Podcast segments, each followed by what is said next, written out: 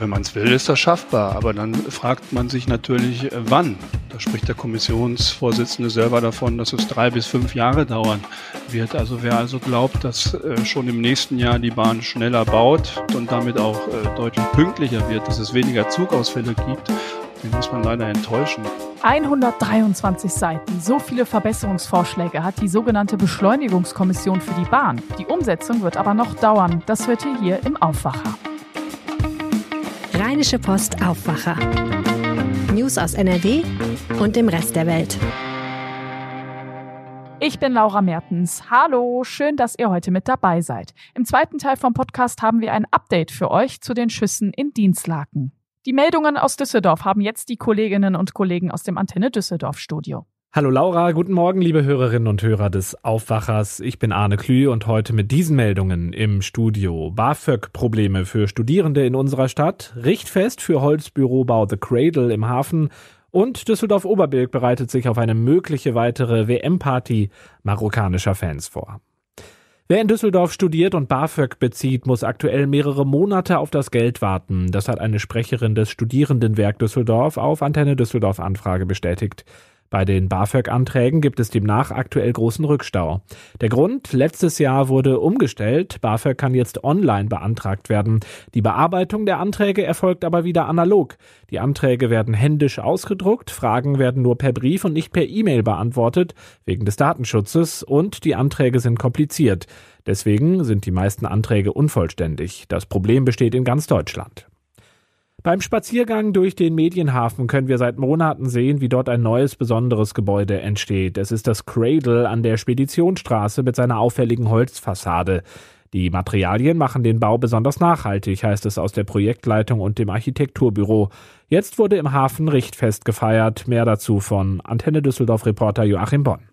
Cradle heißt auf Deutsch Wiege und bedeutet in diesem Fall auch, dass mit knapp 98 Prozent die meisten Baustoffe wiederverwendbar sind. Deswegen wurde das Projekt im Vorfeld schon mit mehreren Zukunftspreisen ausgezeichnet. Für die Fassade wurden seit April über 2000 Quadratmeter Holz aus nachhaltigem Anbau genutzt. Im Laufe des kommenden Jahres soll das Gebäude komplett fertig sein. Dann werden dort Büros und Start-ups einziehen. Es wird aber auch Cafés und Gastronomie geben. Vor dem WM-Halbfinale zwischen Marokko und Frankreich sucht die Düsseldorfer Polizei Kontakt zur Maghreb-Gemeinde rund um die Ellerstraße. Sollten die Marokkaner das Finale erreichen, rechnet die Polizei mit tausenden Fußballfans, die in Oberbilk auf den Straßen feiern werden. Freude dürfe dabei nicht in Aggression umschlagen, sagte Polizeisprecher André Hartwig auf unsere Anfrage. Nach dem Halbfinaleinzug der Marokkaner hatten bereits tausende Landsleute am Samstag gefeiert und den Verkehr lahmgelegt. Unter anderem konnten Straßenbahnen der Rheinbahn den Hauptbahnhof nicht mehr anfahren. Da das Spiel dieses Mal erst am späten Abend endet, dürften sich laut Polizei zumindest die Verkehrsbehinderungen in Grenzen halten. Und soweit der Überblick für den Moment. Weitere Meldungen gibt es jederzeit auf antennedüsseldorf.de oder in der Antenne Düsseldorf App. Außerdem gibt es Nachrichten bei uns im Radioprogramm immer aktuell zur vollen und zur halben Stunde. Und damit zurück zu dir, Laura. Danke nach Düsseldorf. Reparatur am Zug. Personen auf dem Gleis, Verzögerung wegen einer Überholung. Das kennen wir alle. Bahnfahren ist mittlerweile schon fast zu so einem Bullshit-Bingo mutiert. Kaum eine Fahrt klappt ohne Probleme. Jetzt gibt's aber einen kleinen Lichtblick. Um die Probleme der Bahn in den Griff zu kriegen, hat sich eine Beschleunigungskommission gebildet und die hat Vorschläge erarbeitet auf 123 Seiten Papier. Hagen Strauß, der Parlamentskorrespondent der RP, hat sich dieses Papier angeschaut. Hallo Hagen. Grüß dich, hallo. Genau, ich habe es mir angeschaut und mich durchgeschlagen durchs Papier. Ja, unser Bundesverkehrsminister Volker Wissing von der FDP hat ja auch gesagt, so wie es ist, kann es nicht bleiben. Hagen, wie ist es denn?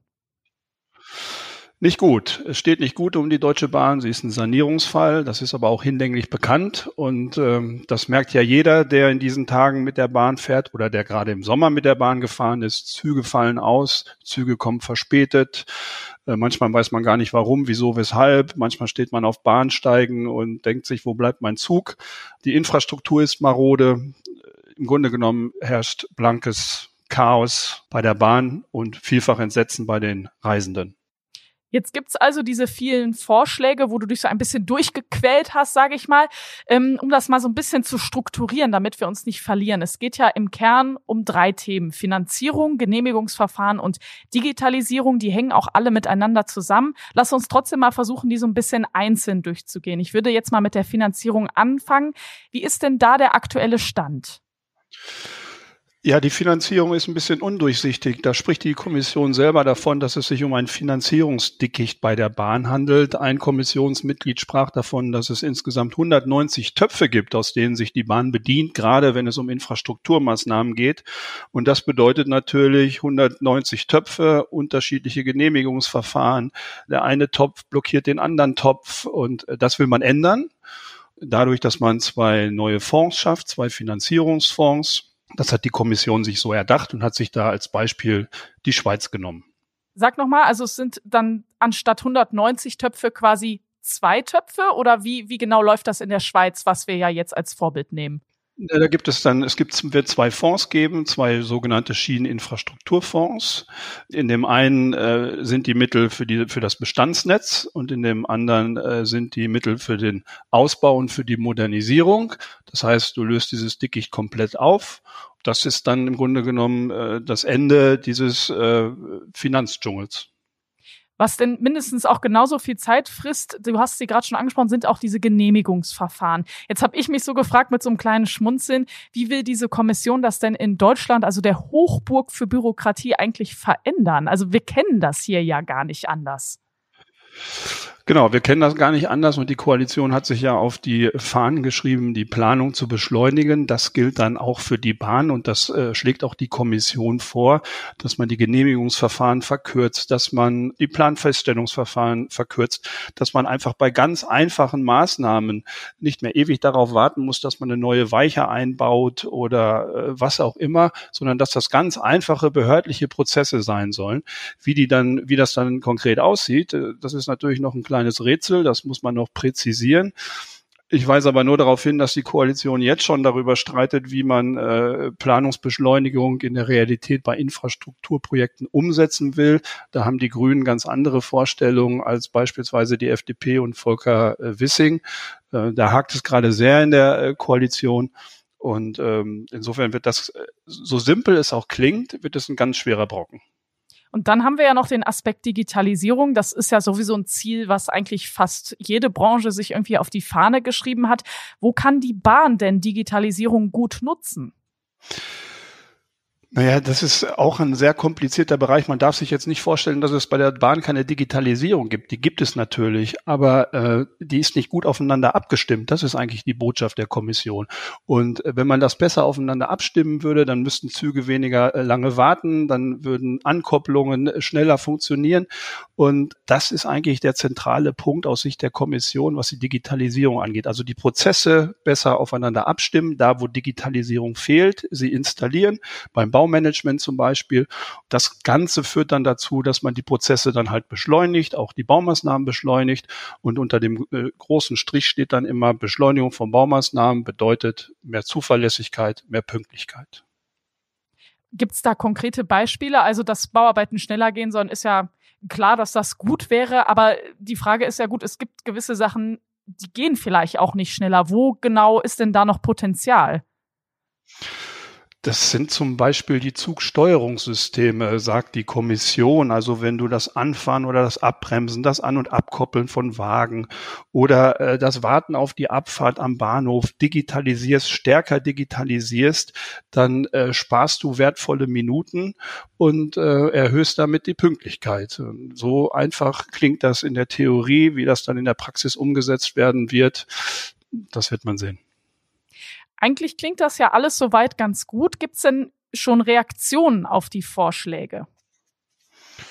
Äh, Reaktion gibt es noch nicht. Das ist, äh, dieser Kommissionsbericht liegt ja gerade erst auf dem Tisch.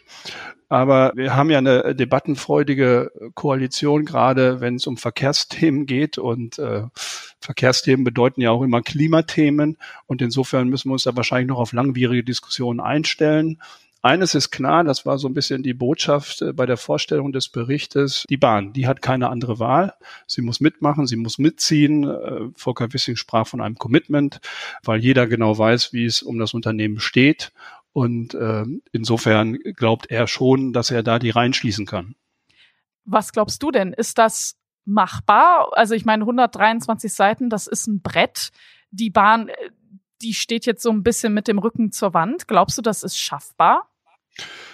Wenn man es will, ist das schaffbar. Aber dann fragt man sich natürlich, äh, wann. Und äh, da spricht der Kommissionsvorsitzende selber davon, dass es drei bis fünf Jahre dauern wird. Also wer also glaubt, dass äh, schon im nächsten Jahr die Bahn schneller baut, viel schneller baut und damit auch äh, deutlich pünktlicher wird, dass es weniger Zugausfälle gibt, den muss man leider enttäuschen. Und vielleicht wird es sogar auch an Weihnachten nicht gerade rosig für die, die Bahn fahren müssen. Danke, Hagen Strauß. Bitte, tschüss. Den Artikel dazu habe ich euch in den Show Notes verlinkt. Und wir machen jetzt weiter mit unserem zweiten Thema. Es gibt neue Erkenntnisse zu den tödlichen Schüssen in Dienstlaken. Habt ihr vielleicht schon mitbekommen, das sind wirklich schreckliche Nachrichten. Am Montagabend sind in Dienstlaken Schüsse gefallen. Der Verkäufer in einem Copyshop ist in seinem Geschäft von drei Männern überfallen worden. Dann hat der Verkäufer auf einen der Angreifer geschossen. Der Angreifer ist später daran gestorben. Christian Schwertfeger hat in diesem Fall recherchiert. Hallo Christian. Hallo. Was gibt es für neue Erkenntnisse?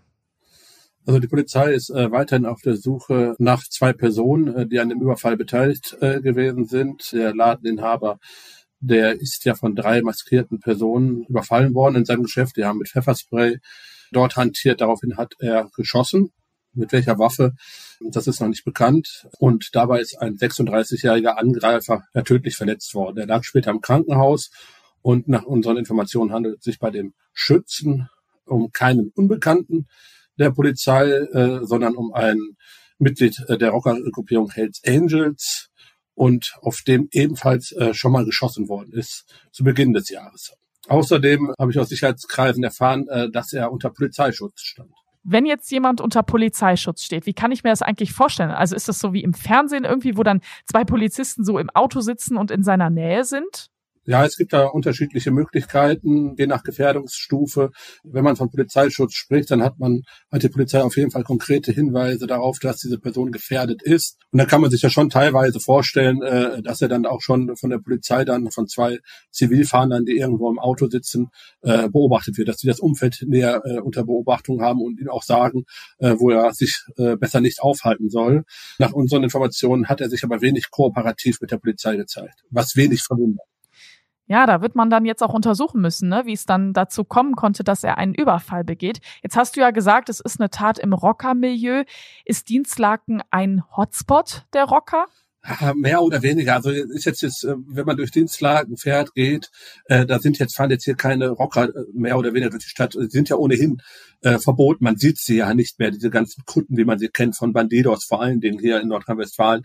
Ähm, die dürfen sie ja nicht mehr tragen. Darum sind sie im öffentlichen Bild äh, eigentlich mehr oder weniger verschwunden sind, aber natürlich noch da. Dienstlaken äh, gehört im weitesten Sinne äh, auch zum Duisburger Norden. Die Grenzen sind da fließend, äh, auch zu Teilen des Ruhrgebiets. Dann in der Oberhausen haben wir da, da hat es auch äh, in diesem Jahr eine Schießerei gegeben. Äh, wir erinnern uns alle im Duisburger Norden in Hamborn äh, im Mai äh, die Schießerei im öffentlichen Raum. Da waren auch Hells Angels beteiligt. Also da köchelt es schon extrem dort oben. Inwieweit dieser Fall jetzt äh, äh, mit anderen Fällen zu tun hat, ähm, das können die Ermittler bislang noch nicht sagen.